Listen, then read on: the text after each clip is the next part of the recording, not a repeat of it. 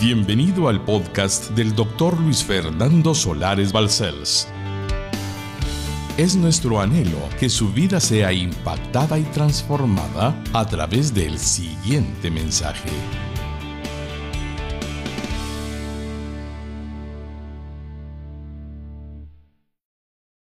El tema de la predicación es yo, Jesucristo y vosotros mi iglesia. Se dan cuenta que el nombre de Jesucristo es yo. Está hablando de ahora, en el presente. Y vosotros está hablando de usted, que es su iglesia. Y cuando pusimos la letra M con mayúscula, es porque su iglesia es santa. Una iglesia que tiene a Cristo morando en el corazón debe ser santa. ¿Y por qué es santa? Porque los hombres sin Cristo somos impíos. Y les habla uno que lo fue. Así es que hay una gran diferencia entre el hombre impío y el hombre santo. Debido a un error en nuestras formas de evangelizar, muchos hombres creen que son cristianos, pero no son santos. Por lo tanto, son evangélicos, pero no son santos. Y se parece mucho la iglesia evangélica del siglo XXI a cualquier iglesia tradicional como religión organizada. Estamos en la iglesia, sentimos su presencia porque Él es bueno, se manifiesta en alabanza de su pueblo, pero cuando salimos de la iglesia y volvemos de nuevo a un mundo en el cual nos sentimos cómodos, volvemos a ser manifiesta gala de que no somos santos. Y esto ha estado ocurriendo por tantos años ya, que hermanos lindos, la iglesia ha sufrido merma. La iglesia ha sido, en lugar de crecer, rebajada o disminuida en su posición. No quiero hablar de la apostasía porque no es el tema, pero muchos han dejado de creer en Jesucristo porque nunca nacieron de nuevo. Es imposible que usted deje de creer en un Cristo que mora. Usted no puede dejar de creer en Él, porque Él es real en usted. Pero si no lo es y está en la postura equivocada, en cualquier circunstancia usted no tiene satisfacción de lo que supone que debería de ser el Evangelio, supuesto. Y como no es lo que se supone que debería de ser, que no es lo que Cristo dijo jamás, entonces abandonamos esto y nos vamos a probar si hay algo nuevo que pueda llenarnos. Y ese círculo que no termina nunca, porque lo que buscamos ya pasamos por ahí, solo que no hizo en nuestro ser lo que Él quería hacer. Y lo damos por descontado que ya fuimos eso y ahora buscamos en otro lado. El mundo, por ejemplo. Así es que la realidad de un Cristo vivo, de un Cristo que anhela comunión con nosotros, es el motivo de esta prédica. Él anhela comunión con nosotros. Voy a darles el texto con el cual hicimos posible el inicio de esta prédica explicándoles cómo Él me reveló milagrosamente su propósito. Primero voy a darles el texto para que todos lo busquen, que es el Evangelio de Juan capítulo 15 y el versículo 11, porque es Jesús el que nos habla hoy. Quisiera que usted imaginara, mi hermano lindo, que Él va a decirle esto directamente en este momento, en este lugar. Y dice así el Señor usando apenas mi boca, usando mi voz. Estas cosas os he hablado para que mi gozo esté en vosotros y vuestro gozo sea cumplido. Este es mi mandamiento, que os améis unos a otros como yo os he amado. Nadie tiene mayor amor que este que uno ponga su vida por sus amigos. Vosotros sois mis amigos si hacéis lo que yo os mando. Yo ya no os llamaré siervos, Porque el siervo no sabe lo que hace su Señor, pero os he llamado amigos, porque todas las cosas que oí de mi Padre os las he dado a conocer. No me elegisteis vosotros a mí, sino que yo os elegí a vosotros. Y os he puesto para que vayáis y llevéis fruto, y vuestro fruto permanezca, para que todo lo que pidiereis al Padre en mi nombre, Él os lo dé. Esto os mando, que os améis unos a otros. Si el mundo os aborrece, sabed que a mí me ha aborrecido antes que a vosotros. Si fuerais del mundo, el mundo amaría lo suyo, pero porque no sois del mundo, antes yo os elegí del mundo. Por eso el mundo os aborrece. Acordaos de la palabra que yo os he dicho. El siervo no es mayor que su Señor. Si a mí me han perseguido, también a vosotros os perseguirán. Si han guardado mi palabra, también guardarán la vuestra. Mas todo esto os harán por causa de mi nombre, porque no conocen al que me ha enviado. Si yo no hubiera venido, ni les hubiera hablado, no tendrían pecado. Pero ahora no tienen excusa por su pecado.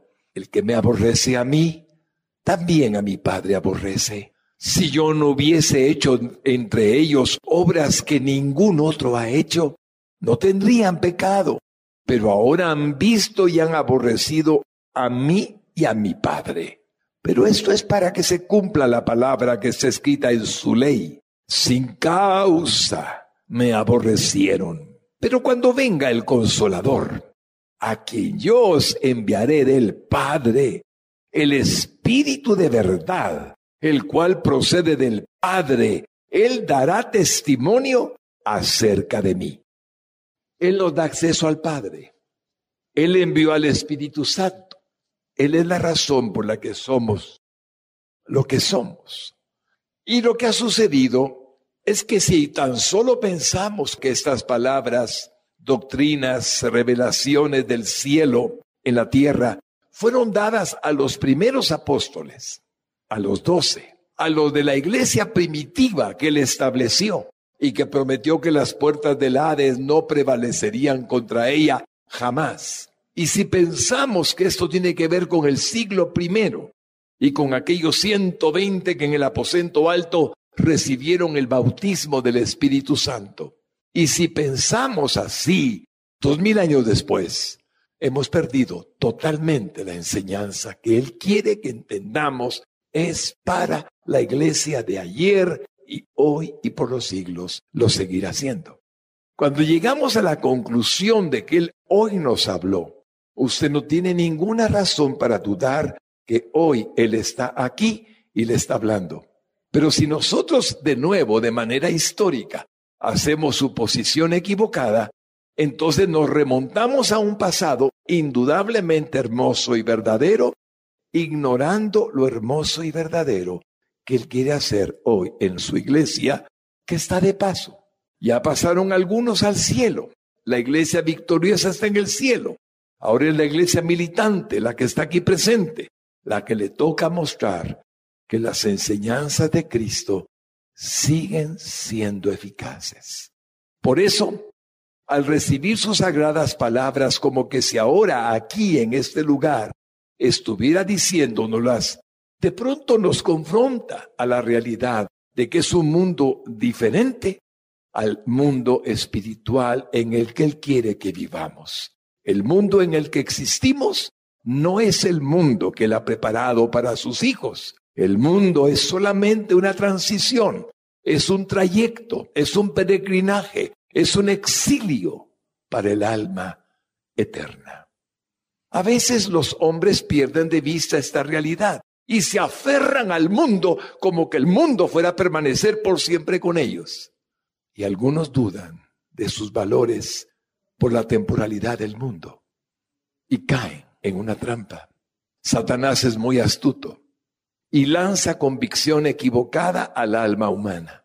Y de pronto nos enredan como el apóstol Pablo dijo, en muchas situaciones caemos en lazo y perdemos de vista el propósito de la existencia.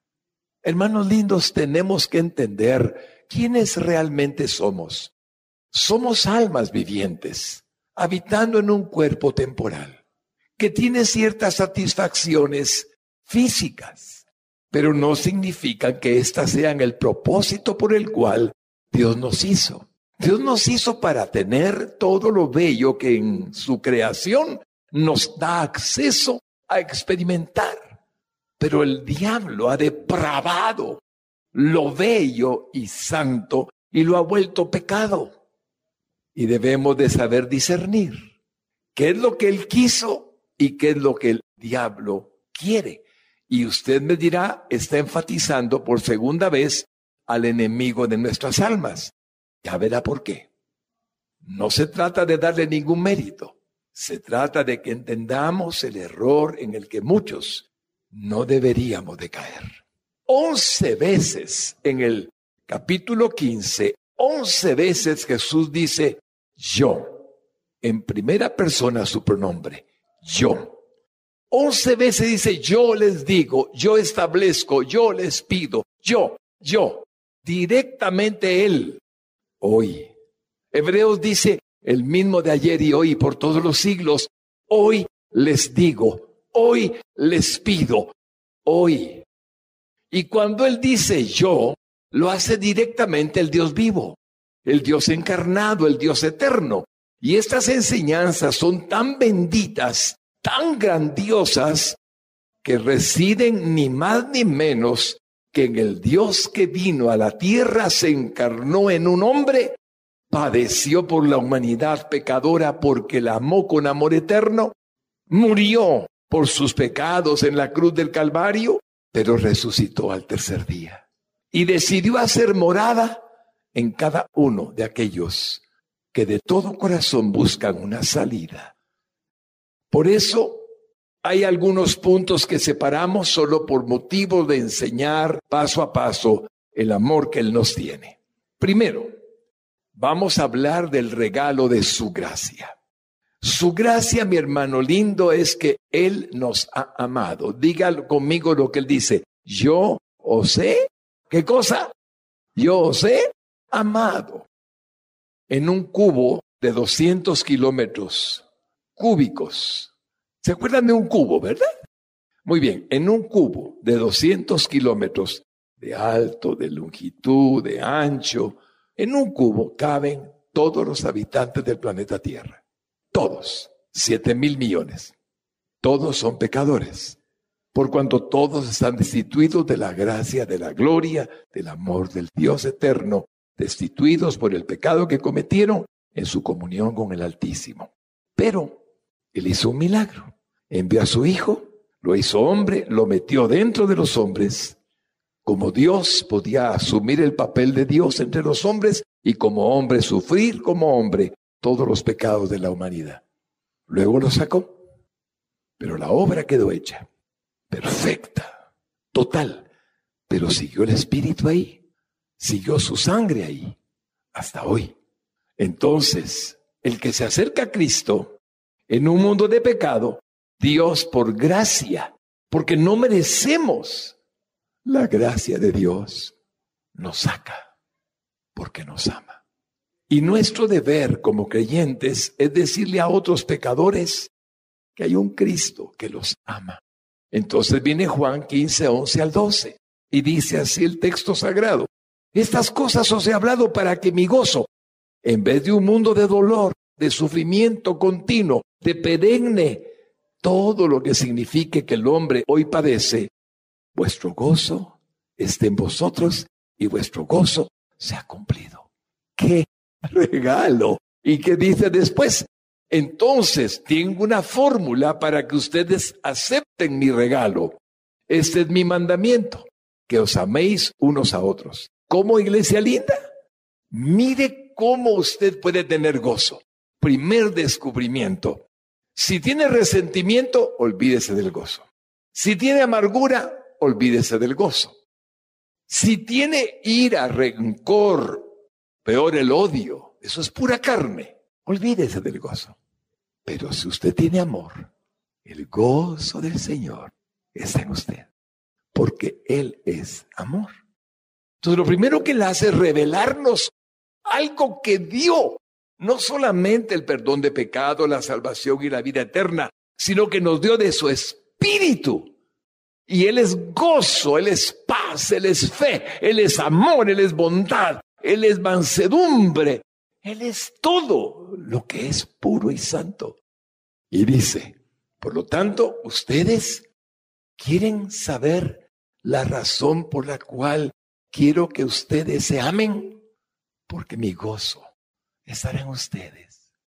Y ese gozo cambia todo, todo. Hermanos lindos, todo. Su vida es una vida de gozo en medio de pruebas y circunstancias difíciles. Porque dice el Señor que usted sabe soportar toda prueba y todo lo malo que pueda acontecer de manera que la gente dice, no entiendo a este hombre. ¿Cómo es posible que en medio de tanto dolor y de tanto sufrimiento y de tanta escasez y de tanta enfermedad y de tanta dificultad, está lleno de paz, está lleno de tranquilidad y tiene gozo? El gozo, la paz, el amor que permite sobrepasar todo entendimiento. La cristiandad debiera de andar así, porque somos templos vivos de Él. Y el mundo anhela ver en nosotros lo que no puede ver en un Dios invisible. No lo puede ver porque Él es invisible, Él es espíritu. Por lo tanto, ve, no merecíamos eso. Es que no es de merecer, es gracia. ¿Y qué es gracia? Es el favor inmerecido de Dios. Es que Él nos da lo que no merecemos, porque si nosotros mereciéramos algo, no es eso. Por eso Juan 13:34 dice de manera categórica nuestro Señor, un mandamiento nuevo os doy, que os améis unos a otros, como yo os he amado, que también os améis unos a otros, reiterando el mensaje clave. Y luego dice Juan 13:35, así. ¿Por qué? En esto conocerán todos que sois mis discípulos si tuviereis amor los unos con los otros. Porque el amor es Dios. Por lo tanto, el que tiene amor tiene a Dios. ¿Y qué es lo que él dice? El mundo va a conocer, si ustedes se aman, que verdaderamente yo soy el que fue enviado. Soy el que envió el Padre. Por lo tanto, anúnciele a todos por su amor que yo los amo. Y la mayor intimidad que el Padre pudo darnos, que el Hijo pudo darnos y que nos puede dar el Espíritu Santo, es la impresionante realidad de que Él hizo morada dentro de nosotros. Lo dice de manera sencilla, primera de Corintios 6, 17. Le hago una pregunta, ¿habrá algo más que Él pueda darle?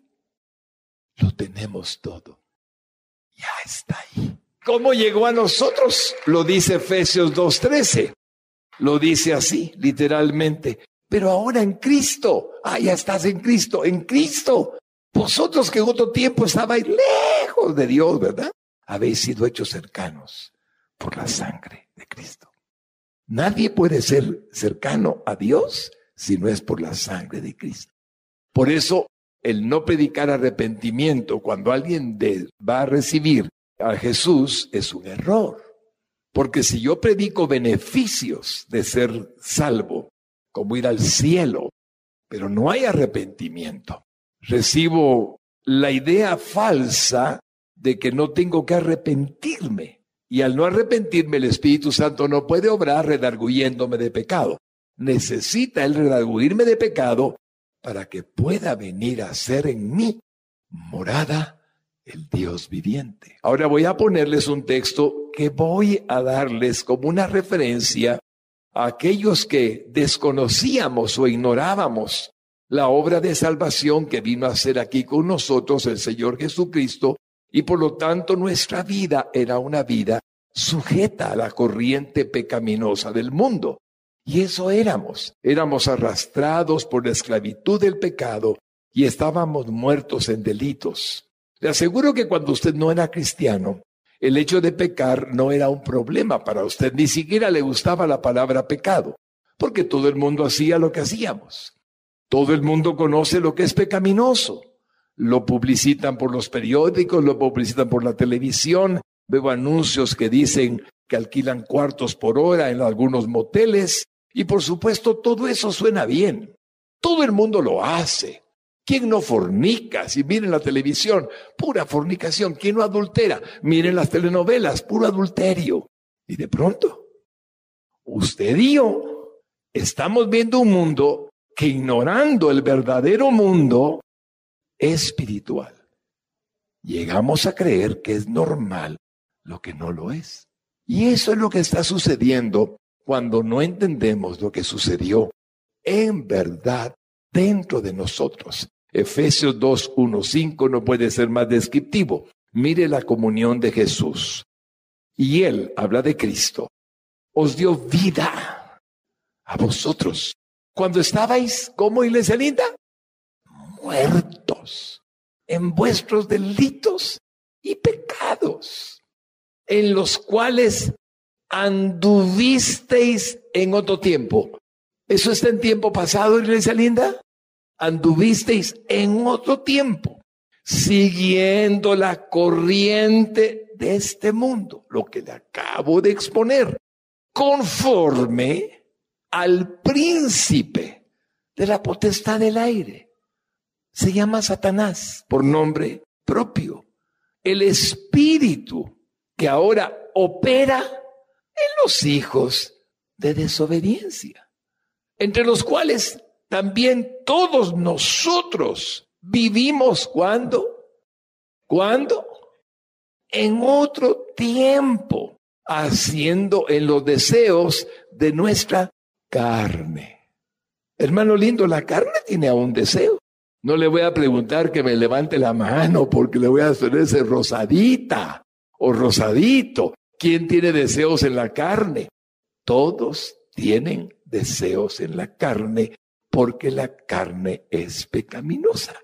Así es que dice que en otro tiempo vivíamos satisfaciendo los deseos. Pero aquí dice, en otro tiempo haciendo, viviendo en los deseos, satisfaciendo los de nuestra carne, haciendo la voluntad de la carne y de los pensamientos. Y éramos por naturaleza hijos de ira, lo mismo que los demás. Pero Dios, que es rico en misericordia, por su gran amor con que nos amó, aún estando nosotros muertos en pecados, nos dio vida juntamente con Cristo. Por gracia sois salvos. ¿Quién está agradecido por lo que Jesucristo hizo? Levánteme su mano. Dígale conmigo, gracias Jesús. Soy salvo por gracia y quiero agradar tu corazón porque me salvaste. Quiero mostrarle al mundo tus bendiciones en mi vida, dando testimonio de ti para gloria de tu nombre. Jesucristo nos está diciendo hoy, yo os he amado con un amor que solo puede ser comparado con el amor con que el Padre, mi Padre, me ha amado. Así yo los amo a ustedes. Hermanos benditos, quiero que pongan mucha atención a ese amor. Me pregunto, Señor, ¿cómo es posible? Pero escuchen, Juan 15, les habla Jesús. Como el Padre me ha amado, así también yo os he amado. Permaneced en mi amor. El maligno trata de que usted tenga como exabruptos. Trata de que usted tenga carnalidad. El maligno trata de que usted use la boca para maldecir. El maligno trata de que usted juzgue a otros. El maligno trata de que usted no sea feliz y le tiende un, una red en la que muchos caen. De pronto en la casa de un cristiano se oyen los gritos del esposo contra la esposa y los vecinos oyen y piensan, ay, los cristianos, igualitos que yo. Hermanos lindos, necesitamos comprender muy bien cómo nos amó Jesús. Porque si Él me amó con todos mis pecados, ¿cómo no voy a amar a los demás si el que me amó a mí está dentro de mí? Miren cómo lo dijo en Juan 17, 23, para darles un poquito más de referencia. Dice, yo en ellos. Ah, ¿con quién está y en dónde está Cristo? Levánteme la mano, ese ellos. Yo en ellos. ¿Quiero ver? Yo en ellos. Mire lo que sigue. Y tú en mí, para que sean perfectos en unidad, para que el mundo conozca que tú me enviaste y que los has amado a ellos. Está hablando del Padre, como también a mí me has amado. A ver, pongo aquí a Jesús Permíteme, Señor, este ejemplo en tu presencia. Te pongo aquí, Santo Jesús, y sigo solamente tus palabras. Ahora, mi hermanito lindo, no va a caber aquí en la plataforma, pero digamos que lo invito a que suba a la plataforma, ¿sí? Digamos que usted está aquí, también usted, mi hermana linda, no, no vaya a creer que no le invito. Aquí está también usted. Aquí están todos ya, todos aquí arriba. Ojalá que no se caiga esto. Ahora oigan a Jesús, como a mí me has amado, Padre así los has amado a ellos. ¿Quieren algo más? Todo está ya dado, ya está. Pero ¿por qué, pastor, no puedo vivir de acuerdo a lo que dice Jesús? Porque tal vez sigue pensando que fue para otra época, cuando es ahora.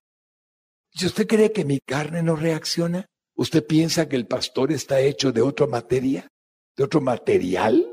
No, mi hermano el provocador, el incitador, el tentador, el engañador, igualito que a usted, fastidia de alma. De vez en cuando estoy solito en mi habitación y me manda un emisario. Ya lo conozco. Tengo que reprenderlo en el acto en el nombre de Jesús.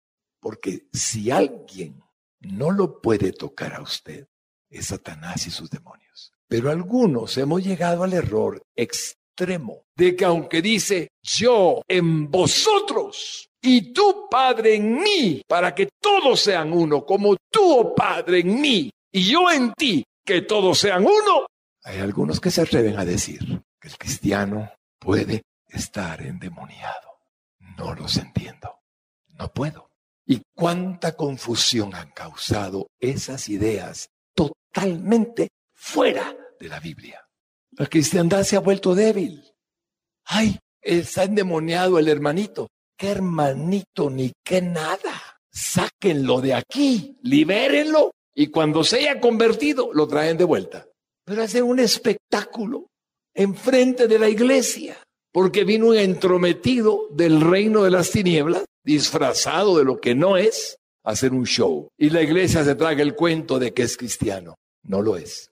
Nunca lo ha sido o no tendría manifestación demoníaca.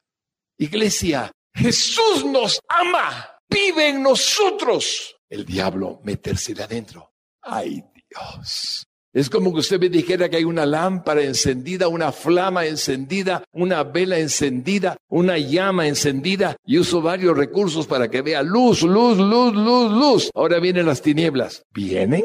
¿Pueden las tinieblas venir donde hay luz? Le pregunto. La respuesta es no. No pueden.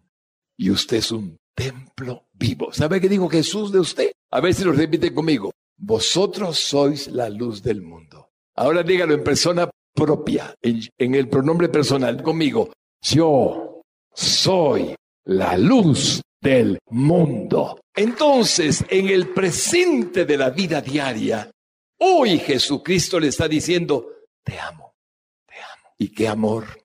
¿Habría acaso algo más que Él necesitara hacer por nosotros para demostrarnos su amor. Es imposible. Él ya lo hizo todo por nosotros, para mostrarnos su amor y el amor de su Padre, Dios, por nosotros. Ahora viene un versículo muy interesante donde habla de cuánto él se rebajó. Y no voy a ir al texto donde en Filipenses se dice tanto de su hacerse hombre, sino voy a ir a 2 de Corintios 8:9 y vean este texto tan bello, porque ya conocéis la gracia de nuestro Señor Jesucristo, que por amor a vosotros se hizo pobre siendo rico, para que vosotros con su pobreza fueseis enriquecidos y siendo rico en amor, rico en poder, rico en gloria, rico en todo lo que usted ni se imagina, se hizo un pobre hombre. Pobre en el sentido de dónde nació, en Belén de Judea. No tengo dónde recostar mi cabeza, dijo a algunos que le seguían. Y se hizo tan pobre que sufrió por nosotros en la cruz y murió. Tomar este versículo para decir que vino a enriquecernos con dinero es un gran error. Es que Él se hizo pobre, hermanos, para que ustedes y yo tengamos más dinero. Así. No me diga. Entonces todos los cristianos pobres no son cristianos. ¿Y cuántos son ricos? Este es un versículo que si usted no lo interpreta correctamente, va a parar diciendo que el Señor no ha sido lo que Él dijo. Jamás lo dijo. El versículo está diciendo lo que Jesús hizo y no tiene nada que ver con riquezas materiales. Claro que Él puede agregarlas. Es su deseo, es su voluntad. Él sabe lo que hace. Aquí hay gente muy levantada por Dios en sus finanzas. Pero hay gente que conozco tan santa que al igual que los levantados por Dios en sus finanzas, ellos que también son santos no tienen más que el pan de cada día. Así es que eso es amor, porque si el amor estuviera condicionado a que me dé prosperidad, ¿cuántos de ustedes tuvieran ese amor? Oía a un hermano de los pasos del maestro. ¿Quién ha visto esa serie por televisión en el canal 27? ¿Los pasos del maestro lo han visto? Kirk Cameron, Ray Comfort. Estuve en un seminario con el hermano Miguel Esparza, que es la voz en español, el traductor para lo que es Latinoamérica. Y dice él, en aquel tiempo seguramente eh, algunos habrían interpretado este versículo como más o menos así. Es que si usted viene a Cristo va a tener muchos burros. ¿Y de verdad? Muchos camellos. ¿Alguna vez se les ocurrió pensar así? Que alguno de aquel tiempo haya pensado, bueno Señor, dame más burros y más camellos. Porque era la forma de mostrar riqueza. Dame más ovejas. ¿Dónde está eso en el texto? En ninguna parte. Hermanos benditos, Jesús nos ama, nos ama y nos seguirá amando aunque este mundo sea injusto. Y estoy tan agradecido por su amor.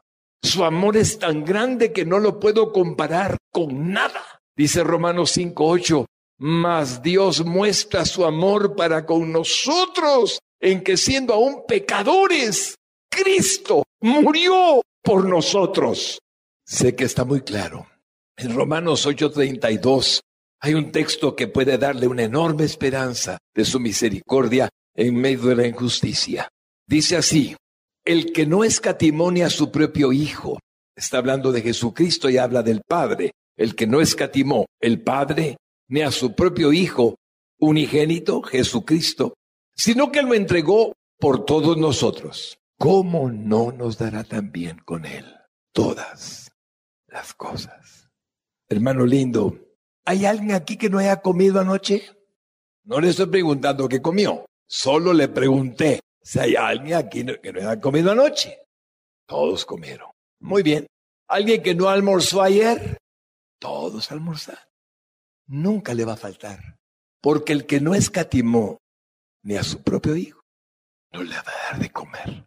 Ay, hermano lindo, si la sabes del campo, tienen comida todos los días y no tienen graneros, ni siembran, ni hilan, ni trabajan, Dios les da de comer.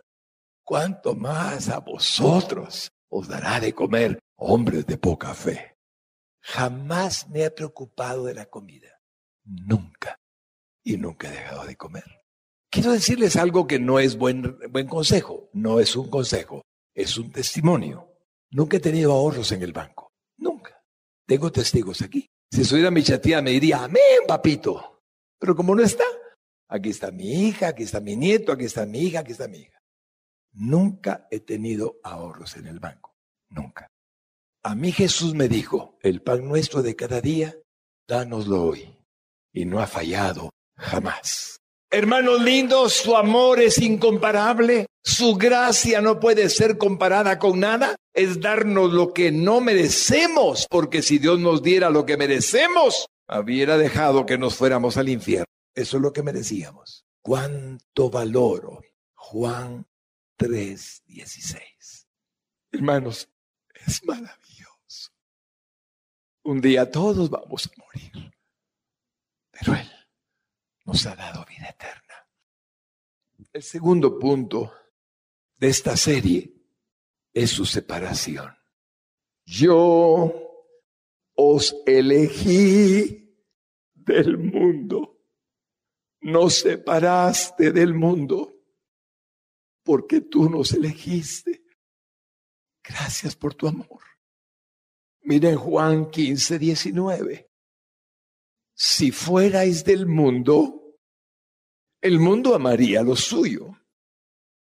Pero porque no sois del mundo, antes yo os elegí del mundo.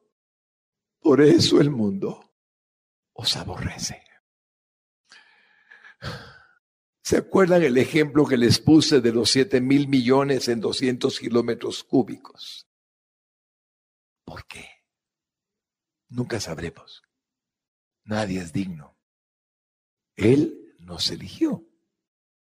Solo estoy haciendo el gesto que usted interpreta para que lo vea hoy obrando. En Guatemala tenemos 15 millones de habitantes aproximadamente. Él nos eligió. ¿Qué mérito tenemos? ¿Qué amor? Él nos sacó del mundo. Hoy lo sigue haciendo. Por lo tanto, este segundo punto tiene un fundamento que si fuera del mundo, el mundo amaría lo suyo. A ver, una pregunta que no le va a ofender y por lo tanto puede levantar la mano si quiere es, ¿quién de su familia, de su vecindario tal vez no, pero de, de sus trabajadores, de sus compañeros, le, aborreció, se molestó porque usted se hizo cristiano. Levanten la mano. Algunos fueron bien aborreciditos. A otros ya les va a llegar, tranquilos, no, no se preocupen. No tengan pena. O esto es verdad o no es verdad. Y les va a llegar. Por eso es ridículo creer que nos puso en el mundo para aplaudirlos. Es absurdo. Él dice que nos eligió y que seremos aborrecidos. Algunos somos más expuestos al aborrecimiento. Algunos se nos ha caído el pelo. No, no es cierto, mi hermano, no es cierto. Esto es un asunto de herencia. Pero nos aborrece. ¿Qué hacemos? Nada, está bien. Es lo que dijo Jesús. Justificarnos. ¿Usted cree que van a escuchar mi justificación? No les interesa. Solamente nos aborrecen. Sin motivo, sin causa o con pretextos que justifican su acción. Jesús lo dijo. Ah, entonces de repente, hermano pastor, hermanito Fernando, de repente, como que su amor también nos dio un poquito de problema. Sí, es verdad. Porque el mundo ama a los suyos pero no a los que son de Cristo. Está dicho. Cuando yo he vivido, hermanos lindos, ah, dijo Sonia Milza, 35 años de conocernos. Llevo 35 años de notar lo mismo. No hay duda de que no cambia la, la, la constante, no ha cambiado. Y es evangélico cristiano. Estuve en una reunión en la que mostraron que por serlo sigo siendo rechazado. Fui a un almuerzo familiar y hacía tiempo que no miraba parte de la familia. Algunos ni siquiera se acercaron a decirme, hola. Ahí está ese evangélico. Era forma de interpretar lo que hacía para esquivar, saludar. parte de mi familia. Es normal. Entonces vengo yo y les muestro mi amor. Y yo voy a saludarlos. Hermanos lindos, miren, su sagrada elección, dije sagrada, su escogencia divina en este mundo que se encuentra bajo la potestad de Satanás, el reino de las tinieblas, su oscuridad y su maldad, el hecho de que nos saquen de allí, es simplemente algo incomparable. Él nos sacó del mundo de las tinieblas y del poder de Satanás sobre nosotros, quedando anulado para siempre sobre nuestra vida. Pero Satanás no se da por vencido y sigue usando a hombres en el mundo para procurar dañarnos. En primer libro de Juan, la primera epístola de Juan 5:19, hay un versículo que es muy importante de entender y dice así el texto sagrado. ¿Qué dice?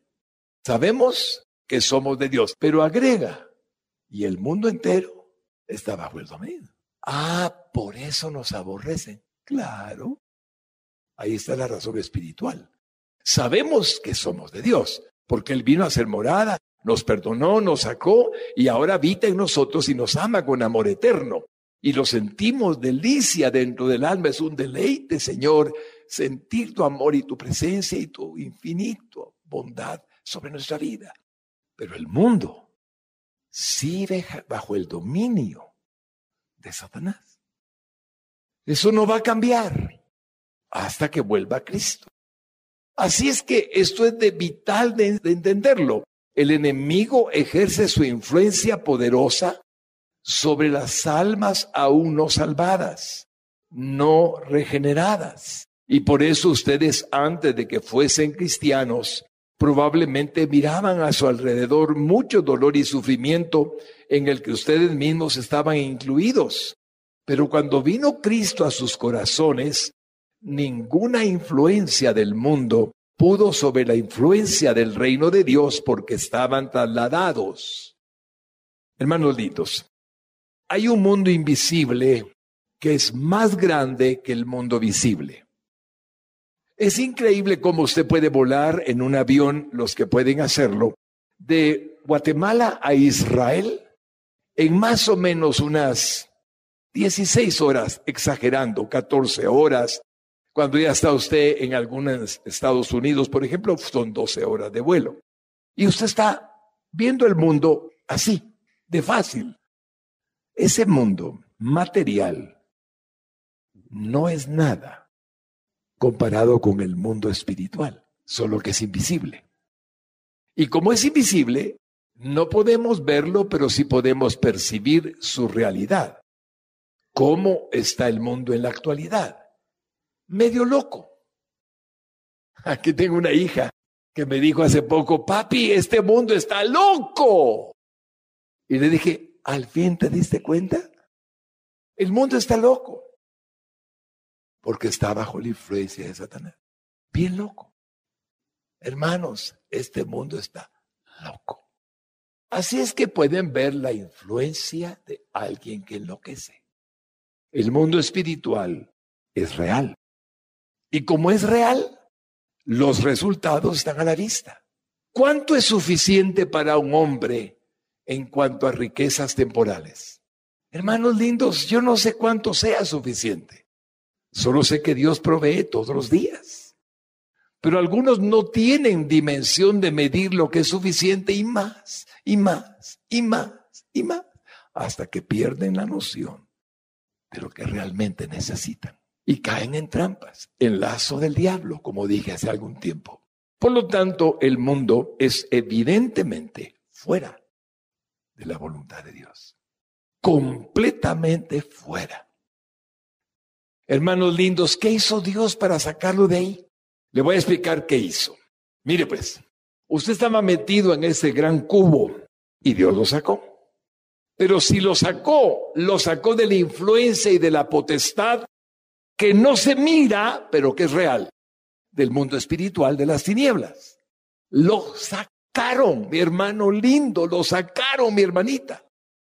Y el que lo sacó vive en usted por su Espíritu Santo. Aleluya. Mire cómo lo dice Colosenses 1.13. Esto es impresionante. El cual habla de Jesucristo, el cual nos ha librado de la potestad de las tinieblas y trasladado al reino de su amado Hijo. Le digo cómo estaba usted y cómo estaba yo. Tal vez mejor digo de mí para que no se sienta aludido, ¿sí? Amarrado de pies y manos, haciendo la voluntad de mi carne, esclavizado por el pecado. Sabía que lo que hacía era malo, pero no podía evitarlo. Y el diablo me decía, todo lo hacen, aprovechate y mil engaños más. Así estaba yo. Y viene Jesús y sin ninguna clase de mérito, cero mérito, decide salvarme. Entonces viene, me quita lo que me estaba amarrando los brazos, me quita lo que me amarraba las piernas, me quita la opresión diabólica que había sobre mí, saca de mí los demonios y me traslada de la oscuridad al reino de su Hijo de luz admirable. Y conoceréis la verdad y la verdad os hará libres. Y aquí estoy libre. Hace tantos años. Eso hizo Jesucristo. La gente dice, el diablo no tiene arte ni parte conmigo. Claro que no. Por supuesto que no.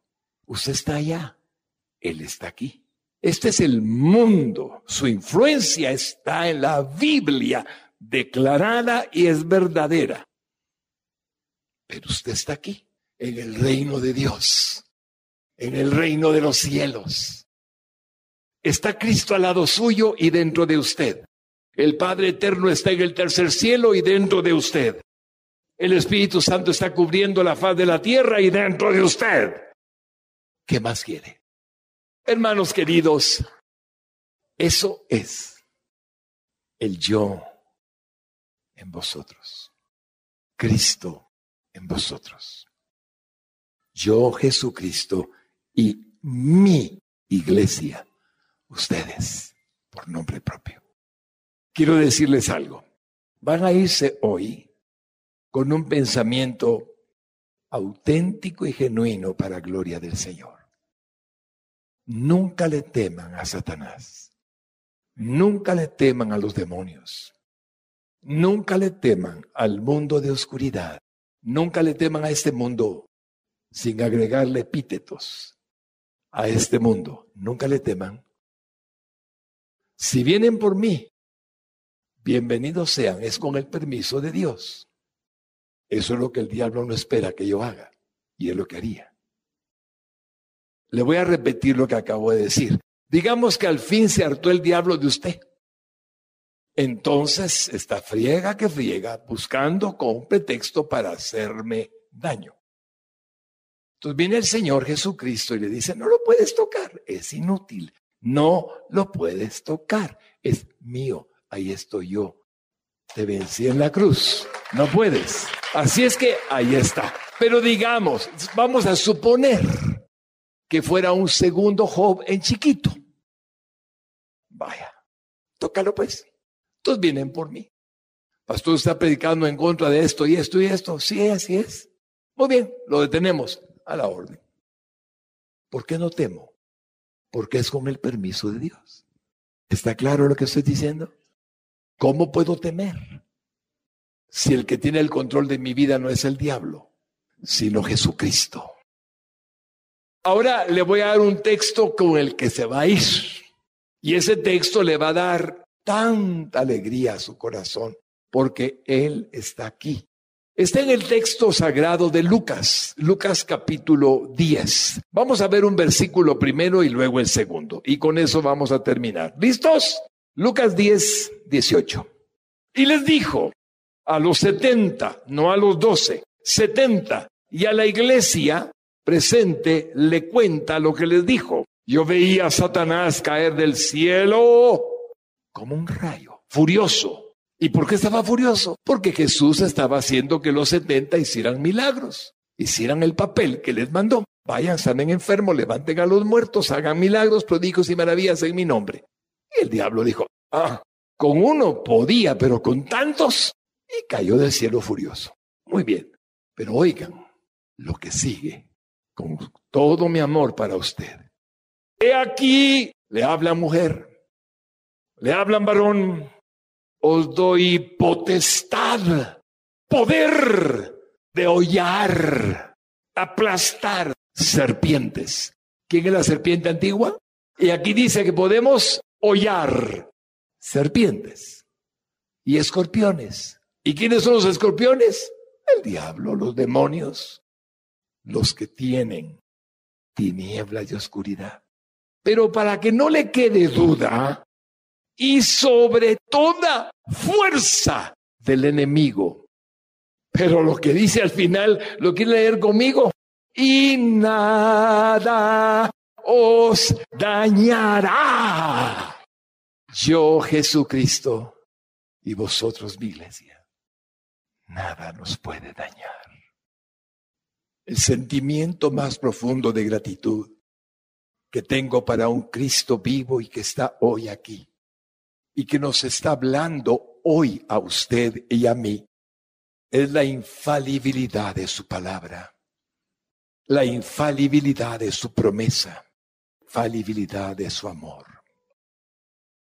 Varón, sea bendecido por Dios Mujer linda, sea bendecida por Dios. Usted es la iglesia de Cristo. Él la edificó. Y las puertas del infierno, las puertas del Hades, no pueden contra usted. Al contrario, mi hermana linda, mi hermano lindo, las tinieblas huyen de la luz. Jesús Jesús, te adoro, te adoro. Dígaselo, mi hermanito amado. Cierre sus ojos, mi hermanita linda, y dígale, te adoro. Jesús, Jesús, gracias.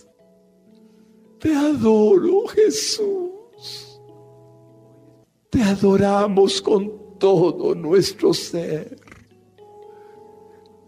nos rescataste del lodo cenagoso, dice tu palabra.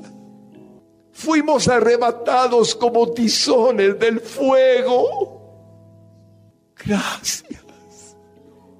Gracias por habernos salvado, por hacernos comprender que este mundo no es nuestro destino ni nunca lo fue solo es un periodo de existencia para conocerte, para salvarnos, para perdonarnos, para limpiarnos de nuestra maldad y para hacernos eternamente tuyos.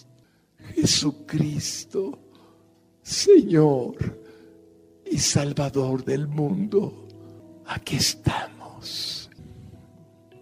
Gracias por tu sufrimiento en la cruz, por tu muerte y por tu gloriosa resurrección, por habernos elegido antes de la fundación del mundo para que fuéramos tuyos.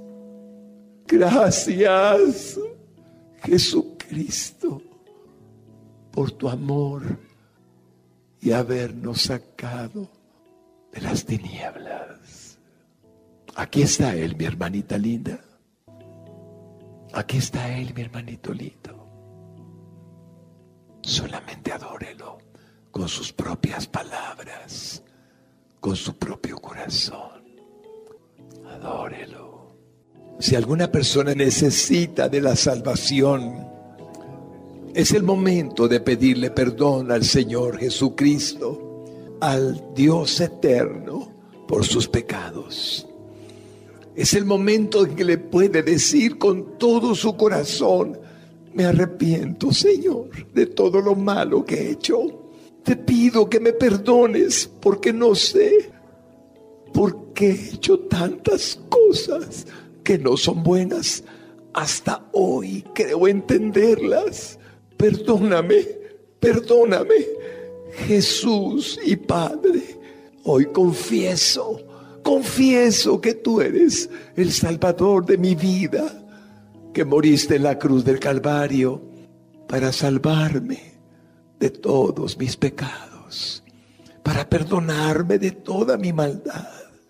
Y tu sangre me limpia, me lava y me haces una nueva criatura, porque creo que moriste y resucitaste por mí. Entra a mi corazón, hazme una nueva criatura a partir de hoy. Gracias por la salvación y por la vida eterna. En el nombre de Jesucristo. Amén.